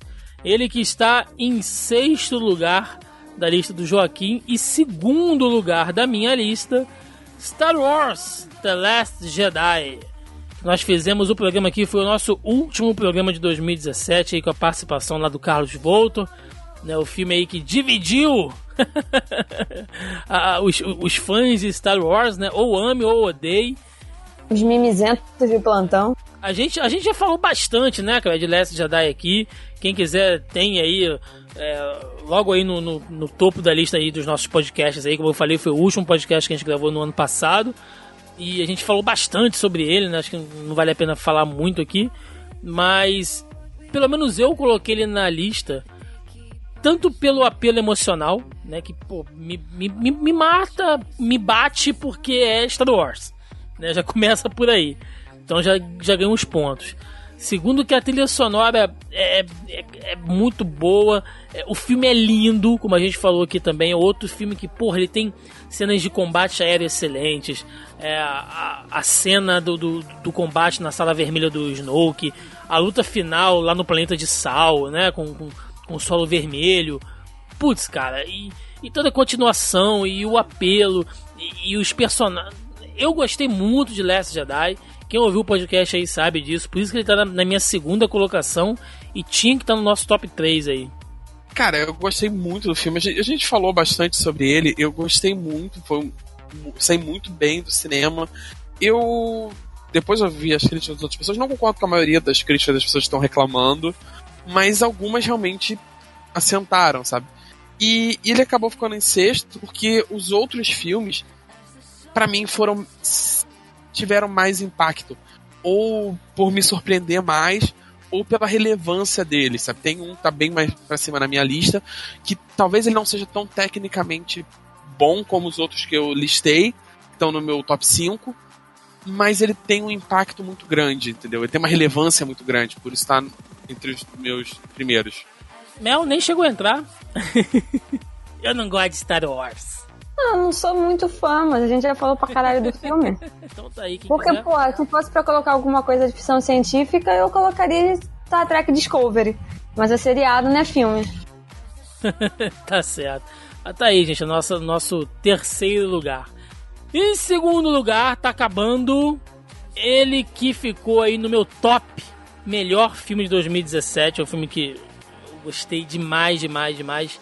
Também está no top do Joaquim e está em quinto lugar aí na lista da Melissa. Logan né, e Hugh Jackman novamente na nossa lista. Ele está apenas com um ponto de diferença para o primeiro lugar. E, cara, é um filme que eu já falei isso aqui inúmeras vezes. Ele fica melhor cada vez que eu, que eu vejo. Não é um filme de super-herói, né? Apesar de ser um filme baseado né, em um super-herói, ele não é um filme de super-herói. Eu gosto dele pela direção, eu gosto dele pela música, a fotografia do filme é uma sacanagem, a interpretação do Hugh Jackman, lá da menininha, do Patrick Stewart. É, o filme é tudo redondinho, porra. Eu, eu, sempre que eu falo aqui eu me emociono pra caralho. E o filme é muito bom, e é isso aí, cara. Segundo lugar. Cara, ele foi uma surpresa, porque eu já falei isso antes que eu tava. não levava fé no filme. E ele surpreende de todas as maneiras. Ele tem diálogos muito bons, ele, ele, ele tem uma fotografia muito boa, ele tem atuações espetaculares de todos os envolvidos no filme, estão muito bem nesse filme, sabe? Todo, a menina que foi uma surpresa do caramba, o Hugh Jackman, que reinventou o personagem, sabe, nesse filme. Pat Stewart, nem precisa dizer. E, e, e, ele encerra muito bem um personagem que sofreu tanto na mão da Fox, sabe? Então, para mim, ele foi o melhor do ano. Foi uma escolha difícil entre o primeiro e o segundo, mas para mim foi. Ele ganha por isso, sabe? Por dar um final digno pra um personagem tão bom que sofreu tanto. Cara, já falei 20 mil vezes aqui, né? Hugh Jackman, de novo. Aí tem dois filmes com o Hugh Jackman na minha lista, eu só falo isso. Aliás, os chips da Melissa, né? Estão todos na lista, agora que eu vi, né? A gente tem aí Tom Holland, a gente tem o Tom Holland, tem o Keanu Reeves, tem o Tom Hardy, tem o Hugh Jackman. Olha aí, Melissa. Depois de... não, não podem chamar a gente de podcast machista, tá vendo? tá certo. Mas, cara, o filme é excelente. Eu assisti, eu revi outro dia, tá passando na TV a cabo. Eu vi com meu pai. E aí depois eu vi com a minha mãe. Minha mãe adora o Jackman, né? É o Wolverine, como ela chama. E ela ficou muito triste quando o Wolverine morreu. Ela, ai, mas mataram o meu Wolverine, foi o que ela falou, entendeu? O meu Wolverine. E o meu pai achou muito sombrio, né? Ele, ah, mas é muito sombrio, né? De super-herói. Meu pai e as reclamações dele, mas ele tá assistindo o seriado coreano na Netflix, entendeu? Então. Não é releve a opinião. Mas, cara, é excelente. Um filme que você assiste, você revê e você consegue se impactar de novo. Não é um filme de super-herói, é um filme de redenção, né? Que eu, inclusive, escrevi isso na crítica. A redenção do Hugh Jackman em relação ao personagem, porque foi o primeiro papel de destaque dele na televisão. Foi como se, foi sendo o Wolverine. E por mais que ele tenha feito outros filmes, que ele tenha conseguido ganhar a fama dele através de outros títulos, ele continua voltando pro personagem. E isso é de se admirar, é a dedicação dele, é o empenho. E cara, eu acho que eu já falei, eu iria pro cinema para assistir só por causa disso, só pela dedicação que ele tem com o personagem. Mesmo que o filme fosse ruim, eu só ia, eu fui no cinema para assistir porque eu tava curiosa, mas porque ele tem uma dedicação muito grande com o papel, assim, é uma pessoa de você se admirar. E eu descobri essa semana que como ele gosta muito de conversar com as pessoas no set, ele dá bilhete de loteria pra galera. Distribui, assim, bilhete de loteria. Porque ele fala que ele quer puxar conversa, que ele quer conhecer, mas ele acha muito estranho ele do nada chegar pra alguém e falar: Oi, tudo bem? Qual é o seu nome? Quem é você? De onde você é? Como é que tá a sua família e tal.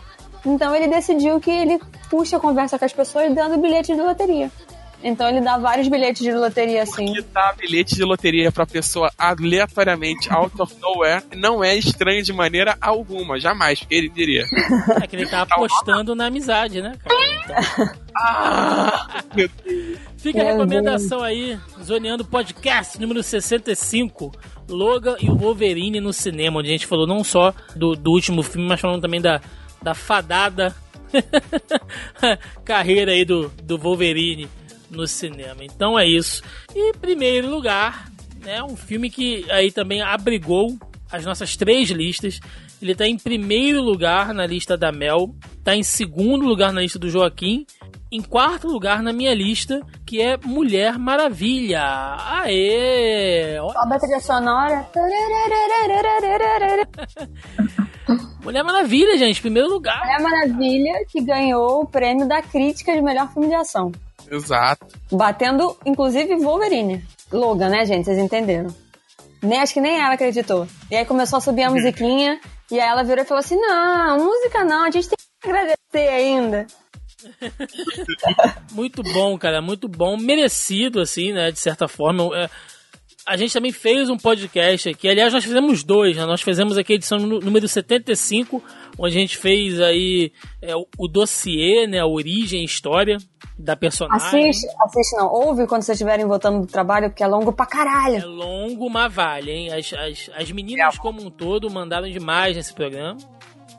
É, é a volta do trabalho mais academia depois, né? Porque tem quase três horas e meia aquele programa. Mas vale, gente. Foi feito com muito carinho, mas é muito bom. E edição seguinte, na edição 76, onde a gente falou diretamente do filme. Cara, que, que, que legal, né? Ver a personagem nessa colocação aí, de tudo que a gente vem falando, de toda a trajetória da, da DC nos, nos cinemas, enfim, né, cara? É, é bacana ver isso tudo. Cara, fez tanto sucesso. Assim, não, não é pra né, falar disso assim. Mas ninguém esperava que fosse ser esse sucesso todo. As pessoas esperavam que desse certo. E era o mínimo. Tipo, esperamos que seja um bom filme. Como a gente espera de todos os filmes que a gente vai ver, né? Esperamos que seja um bom filme. Esperamos que né, funcione e tal. Mas ninguém esperava que fosse ser esse fenômeno. Porque não tem outra palavra pra usar do que fenômeno. Esse fenômeno que foi Mulher Maravilha entre os adultos, marmanjos e principalmente as crianças. A gente vê uma mudança, tem vários depoimentos aí pela internet, né? A gente vê a mudança no comportamento das crianças. Meninos e meninas, sabe? Não é só menina, não. Meninos e meninas. E como isso é importante para o crescimento dessas crianças, para assistir isso. E ver que tem como sim uma igualdade e tal. Mas nem isso que eu ia falar. O sucesso foi tão grande. E depois eles tiveram um fracasso tão grande que a Warner decidiu mudar a agenda, né? Porque até então, Mulher Maravilha 2 ia estrear acho que em 2020. Eles adiantaram acho que um ano e meio. Vai estrear em 2019 agora. Iria estrear só em 2020. Viria pelo menos três ou quatro títulos antes. E aí eles deram uma mexida aí na situação e vão e, e colocaram é, a sequência mais na frente, né? E cara, e não dá pra explicar o que, que aconteceu, porque olha, o que, o que a galera meteu o pau na atriz, né? E era rumor de que o filme tava uma merda, e era rumor de, que o estúdio não gostava. Gente, tudo isso pra minar o filme, no final das contas, não deu em nada. Quer dizer, deu, né? Não deu nada de ruim, deu em tudo de bom que tá essa coisa louca aí da Mulher Maravilha e, e, os, e os machistas de plantão indo à loucura, os nerds principalmente. Porque, Mas os nossa senhora. machistas, a gente até espera isso. O que me espantou é que, por exemplo, quando eu falo. Quando a gente fala disso, né? Que Mulher Maravilha, nossa, é um filme que você precisa ver e tal. As pessoas acham que ele é o melhor filme já feito na história do, do cinema. E não é. Não, as pessoas exageram também, né? Pelo amor de Deus. é, é exatamente sobre isso que a gente tá falando. Ele é um filme que ele foi muito. Ele é um bom filme e ele tem méritos a mais por causa disso tudo que a Mel falou. Né? É, o, é, é o- realmente o primeiro filme de uma super-heroína, né? Protagonizado por uma mulher de relevância. É, vem de um histórico da DC no- nos, nos cinemas que é controverso. Né? Tá passando por um momento aí onde a gente tá falando bastante de- de de feminismo e de empoderamento e tal, e ele faz isso muito bem também, de muito bom gosto. Então, ele tem os créditos por ser um bom filme, ele tem créditos a mais, porque dentro de um contexto maior, ele tem destaque ali. É isso Ele tem uma importância, entendem, exatamente. entendeu? Ele tem uma importância, mas aí as pessoas não entendem porque a gente volta naquela coisa de conseguir se, se relacionar com a história. É muito difícil para um homem, e eu tô generalizando, né, gente? Porque, por favor, é muito difícil para um homem conseguir se, relacion, se relacionar às dificuldades e aos obstáculos de uma mulher como protagonista. É muito difícil. Menina, obviamente, a gente vai assistir filme de super-herói, aquela coisa toda. A gente tá ali na diversão, como sempre, né? Anos assistindo e a gente consegue entender os- o, o drama da, daquela da coisa, né? Vamos puxar aí, sei lá, é, ai, qualquer filme aí de super-herói, sei lá, o, o Capitão América brigando com Tony Stark, a gente consegue entender o que, que tá acontecendo. É, em Guardiões da Galáxia a gente consegue entender o que tá acontecendo, ainda que o elenco seja diversificado. Enfim, o que eu quero dizer é que a maioria dos filmes que tem homens como protagonista, a mulher consegue se, se relacionar de uma maneira mais fácil, porque é um elemento muito mais comum no, nosso dia a dia, homens como protagonista. do que uma mulher como protagonista. Então eu entendo, apesar de que eu não, né, não, não aceito e não concordo, um monte de homem reclamando de que ah, não é tudo isso, não é empoderamento, não é feminista, não é não sei o que, sabe? Primeiro, não é o seu lugar de apontar isso, começando por aí. Se é feminista, se é empoderamento, você como homem não pode afirmar isso. Você não ter gostado é todo direito seu, mas você não pode inventar seus próprios fatos. Fato é de que esse filme, mesmo com erros, e a gente sabe que tem, a gente falou disso no podcast, ele tem uma importância, uma relevância muito atual e que é, esse, e, que é essencial para o momento que a gente está vivendo agora, de tentar botar na cabeça de que homens e mulheres são iguais, apesar de que a sociedade tenta empurrar um outro retrato há anos, há milênios, há séculos pra gente. Então por isso que tem essa importância tão grande assim. Né? A Gal Gadot não é a Meryl Streep, né? E ela nem quer ser, eu não sei nem porque que as pessoas fazem esse tipo de comparação ainda, mas ele vale com a relevância que ele é, com a importância que ele tem, porque ele é dirigido por uma mulher, porque ele tem uma mulher como protagonista, porque ele levanta assuntos que uma mulher, ainda que ela esteja no início, da, no meio da Primeira Guerra, num período ali extremamente machista e tal, ainda que a gente não esteja, né? Não estou falando isso. Mas os diálogos são o mesmo, sabe? Que mulher não. O que, que você está ouvindo que ela está falando? Quem que não tem muita gente que acredita, tem muito professor aí, muita menina de faculdade. Eu conheço menina que faz engenharia e que tem que ouvir do professor que o colega é mais inteligente porque é homem. E a gente está em 2018. E ela, naquela sala com aquele monte de homem na Primeira Guerra Mundial, ela ouviu exatamente isso. De que ela não tinha um lugar de fala porque ela era uma mulher. E a gente continua ouvindo isso até hoje, não sabe? Nas faculdades. Quem faz engenharia, quem faz arquitetura, quem faz, sei lá, ciência da computação. Tá, na internet tá lotado disso, que mulher não sabe. Não precisa nem isso. Eu vou aqui na loja de ferragem comprar parafuso. E o cara quer. Eu tô falando sério, eu e minha mãe, a gente cansa de, sabe, de sair da loja e não comprar nada. Porque o cara quer vender uma coisa que a gente sabe que tá errado. Mas ele acha que, como mulher, a gente não sabe do que, do que fala. Apesar de que a gente que tem um aparelho em casa, entendeu? A gente que vai trocar, sei lá, o, o pé da, da mesa ou o bocal do fogão. A gente sabe exatamente a polegada do parafuso. Mas o cara acha que não. Ele quer te empurrar uma outra coisa. Por isso que é relevante, porque o homem não passa por isso. Homem não é desacreditado. Homem não passa de burro. Homem não passa de, de, de menos importante. Mulher passa isso o tempo inteiro. Enfim, a gente já falou bastante dele também. Escutem lá o podcast. É, fazendo aqui duas menções, então, né, de filmes que ficaram fora da lista. É, em décimo lugar, o Joaquim colocou a Liga da Justiça. Olha aí, mano. Eu realmente gostei bastante do filme. Apesar de todos os problemas, a gente já fez um podcast inteiro sobre ele. E ele me saiu, eu saí do cinema com uma sensação muito boa, sabe? Eu gostei. Como diz, o Thiago, como diz o Thiago, eu já esgotei o meu assunto. Ouça um podcast. eu, eu gostei também, não o suficiente para estar tá no top 10, tá, gente? Porque senão é, é, é aquilo, né? Vivemos num período aqui na internet gente, de excessos. se tivesse, eu ia chutar o Thiago. Vivemos um período de excessos, né? Onde esse. Ah, ó, esse filme não está no meu top 10. Ah, então você achou o filme um lixo. Não, filha da puta. Mas dos 100 filmes que eu assisti esse ano, eu gostei dele. Ele só não tá no top 10, né? Então tem que ter essa diferença aí. E na minha lista aqui, cara, ficou também em décimo lugar o Fragmentado, do Shyamalan. Eu estava de mal com o Shyamalan já há algum tempo que ele tava fazendo bomba atrás de bomba aí, mas em fragmentado ele me ganhou e eu tô muito afim de ver aí como é que vai ser o, a união do, do desse universo do, do filme com o do corpo fechado e enfim, cara, tá aí lá no, na minha décima colocação. Antes da gente encerrar, eu... Todos os meus filmes entraram na lista, eu gostaria de deixar isso muito claro. é verdade. Antes da gente encerrar, eu pedi lá no nosso grupelho para que os amigos, né, os amigos ouvintes aqui, fizessem o seu top 3, só pra gente sentir se ficou muito fora do que a gente escolheu aqui. Então acho que dá pra ler rapidinho aqui da galera que comentou. O David Dennis colocou aqui, né? Corra, Thor, Ragnarok e Mulher Maravilha. Dois filmes bons e um que, né?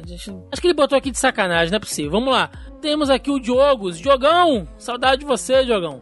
Diogos Lopes Bastos colocou aqui Logan, Blade Runner 2049 e Bingo, o Rei das Manhãs. Aí, Joaquim, bateu contigo, hein? Os, os três filmes que você gostou, tá no seu top, tá no top então, 3 dele. Pois é, são três ótimos filmes, bom gosto. O Victor Bastos colocou aqui em primeiro lugar Mãe, Corra e Planeta dos Macacos. Tá certo, Victor. Como eu falei, cara, Mãe é um filmaço. É, o Corra também entrou aqui na nossa lista e o Planeta dos Macacos também. Digna sua lista, bacana. A Amanda, a Amandinha, colocou aqui na lista dela Uma Família de Dois. Não conheço esse filme, não sei que filme é esse. Eu vi, é um filme francês com, com aquele ator que fez o Jurassic World também. Ai, como é que é o nome dele? Então Mas é, é legal, é legal, é um filme francês. É bacana, eu vi também. ela colocou aqui Uma Família de Dois, Blade Runner. Ó, Blade Runner aparecendo aí em vários tops. E a Bela e a Fera. né? Ela botou aqui, porque eu sou fofa.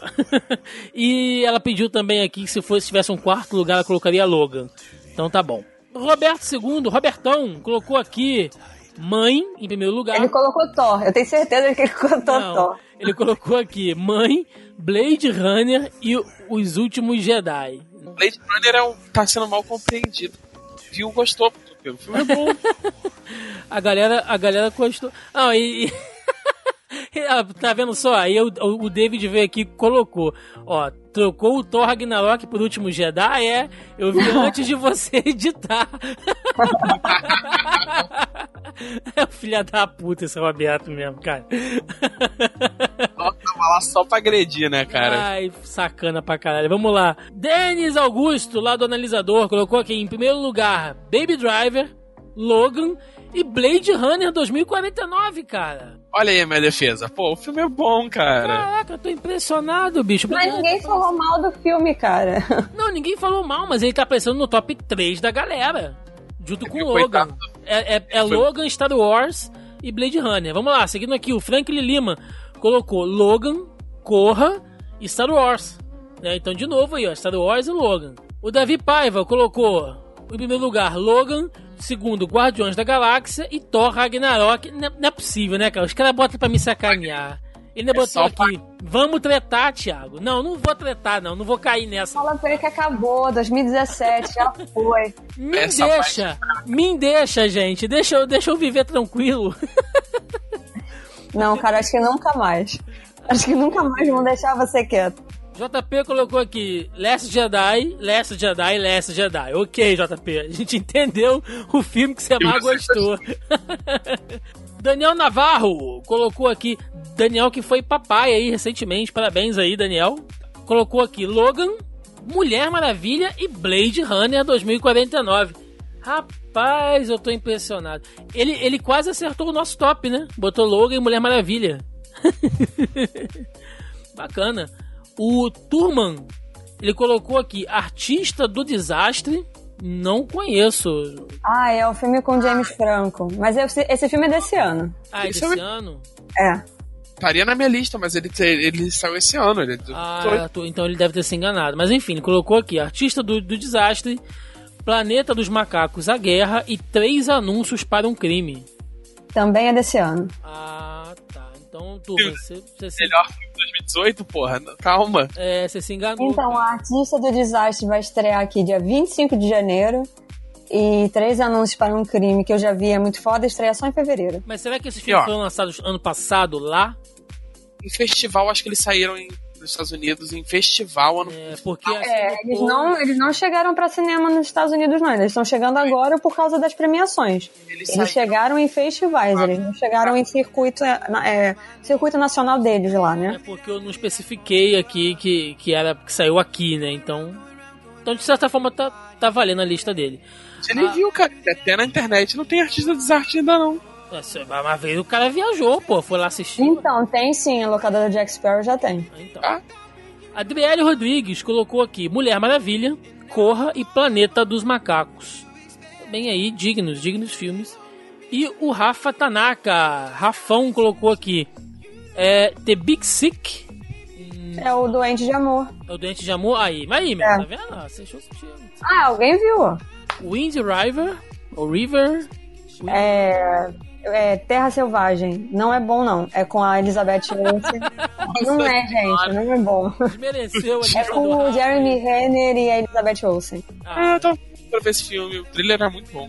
Então, o filme tem uma história interessante, mas ele... Gavião Arqueiro e Feiticeiro Escarlate. É isso aí. É, Ele, ele é interessante, mas ele se perde na premissa dele. Sim- Simples assim. Em terceiro, Ele, e tem o John Bertal também. Já tem o Justiceiro no filme. em terceiro lugar na lista do Rafa, pra gente fechar aqui, Blade Runner 2049. Eu tô espantado com vocês, galera. Tô realmente espantado. Não pelo filme ser ruim, porque ele não é, como eu falei, eu, eu, eu gostei do filme, eu nem tenho uma opinião ainda pra formar, mas eu tô espantado que a galera realmente curtiu, cara, porque eu ouvi pouca gente falar, né? A própria Mel disse aqui que ele flopou, cara, ele tá na lista da galera aí. Foi um fracasso de bilheteria, mas ele, ele teve críticas mornas, mas quem, mas a crítica de público, né, da crítica não especializada, ele foi muito bem, tava, tava muito, muito alta. Bacana, bacana. Depois eu vou, eu vou, vou ver se eu faço aqui o top, né, da, da, da galera que comentou aqui. Mas bacana, galera. Mandaram bem aqui. É, então é isso, gente. Então antes da gente encerrar, só relembrando aqui, na geral, a nossa lista. Em décimo lugar ficaram Blade Runner 2049 e Doentes de Amor. Em nono lugar, Homem-Aranha de Volta ao Lar. Em oitavo lugar, Estrelas Além do Tempo. Em sétimo lugar, Dunkirk, Mãe e John Wick 2. Em sexto lugar, Guardiões da Galáxia Volume 2 e O Rei do Show. Em quinto lugar, Planeta dos Macacos, A Guerra, Corra e Bingo. Em quarto lugar, Baby Driver. Em terceiro lugar, Star Wars The Last Jedi. Em segundo lugar, Logan. E em primeiro lugar, Mulher Maravilha. Essa foi nossa lista. Eu vou deixar ela lá no post no grupo, né, para quem quiser ver. E ela vai estar no vai vai estar aí no link também aí no, aí no podcast, quem quiser clica aí para ver as nossas listas individuais e a nossa lista geralzona.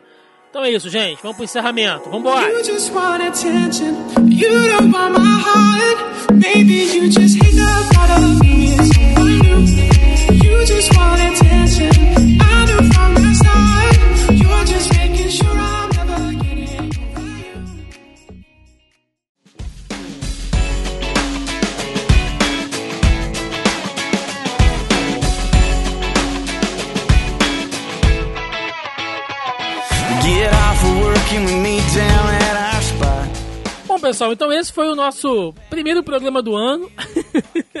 Aí que a gente salvou, né? Já, que a gente perdeu realmente o primeiro programa, mas espero que vocês tenham gostado. Tô eu e a Mel aqui de novo apenas, né? Fazendo, é, refazendo o encerramento. E é isso, Mel. Muito obrigado pela presença. Recadinho e jabá. Quer falar alguma coisa? Então, gente, vocês conhecem o site, né? MediaGeek.com.br. Agora, dia 4 de fevereiro, completa três anos, então a nova meta é chegar às 3 mil curtidas, né? Até essa data, ou antes da data, se possível. Tá faltando um pouquinho, faltam 250, mas, cara, o Facebook tá dando uma, uma rasteira na gente, como sempre, né? O alcance, engajamento. Então eu continuo nessa batalha árdua aí. Tem conteúdo no site todo dia, de segunda a sexta, menos sábado e domingo, porque eu mereço uma folga, todos merecemos. Mas o Facebook continua ativo, de segunda a segunda. Então cola aí. É, Tem Instagram, tem Twitter, tem Facebook.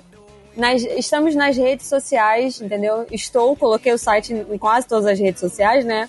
Então, por favor, nos siga. É mediageek.com.br no Instagram, no Facebook, no Twitter e o site. Então, por favor, deem essa curtida, compartilhe com seus amigos, deixe lá os comentários. E como sempre, se você for um troll, eu não tenho comida pra você. Exatamente.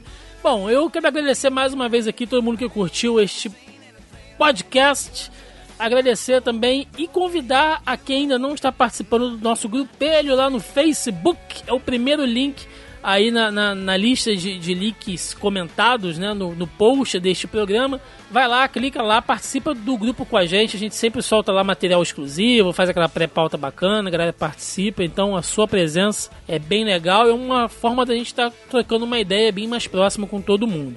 O ano já começou bem, estamos trabalhando a mil aqui, estamos bombando lá no canal do YouTube. Tem vídeo toda semana, eu tô postando pelo menos uns dois, três vídeos toda semana. É, tem coisa da CCXP saindo, vai sair negócio da BGS. É, Olha o Thiago, Deus. youtuber aí. É, tô, cara, tô, tô youtuber aí, tô, tô quase Felipe Neto, vídeo todo dia.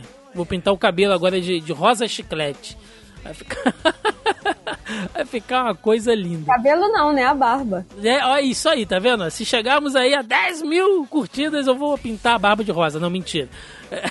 Pinta com giz que tem, que igual esse povo que pinta o cabelo de louro da Arlequina, senão sai na água. Vai ficar uma bosta. Mas é isso, galera. Agradecendo aí todo mundo que tá junto com a gente. E mais um ano. É isso aí, né? Vambora. Deixa nos comentários aí a sua opinião. Quais filmes você mais curtiu no ano de 2017? Coloca o seu top aí também, que a gente quer saber e quer comentar e debater isso aí. Então, ficamos por aqui e até semana que vem, se não perdermos mais um episódio. Não, não vamos não, porque agora eu vou ser obrigada a gravar, né? É. Porque Nunca perdemos nenhum dos meus backups. É isso aí, gente. Então é isso. Aquele abraço e até mais. Valeu! Tchau, tchau, gente. Feliz ano novo.